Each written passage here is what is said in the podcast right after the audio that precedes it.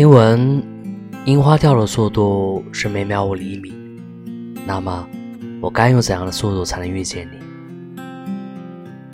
最近可能是我的视力出了很大的偏差，以至于我用眼睛看阴天的时候，只有暗沉模糊的一片。直到有一天，我遇见了一个男孩，他的出现仿佛让我看到了阴天该有的样子。那一刻。我终于清晰地看到了，枯枝上挂的不再是枯叶，而是刚发的新芽；地面上不再是堆积的落叶，而是风吹落的樱花。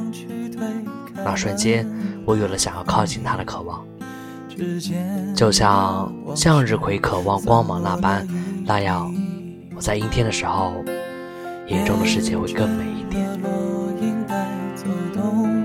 我是魏迟。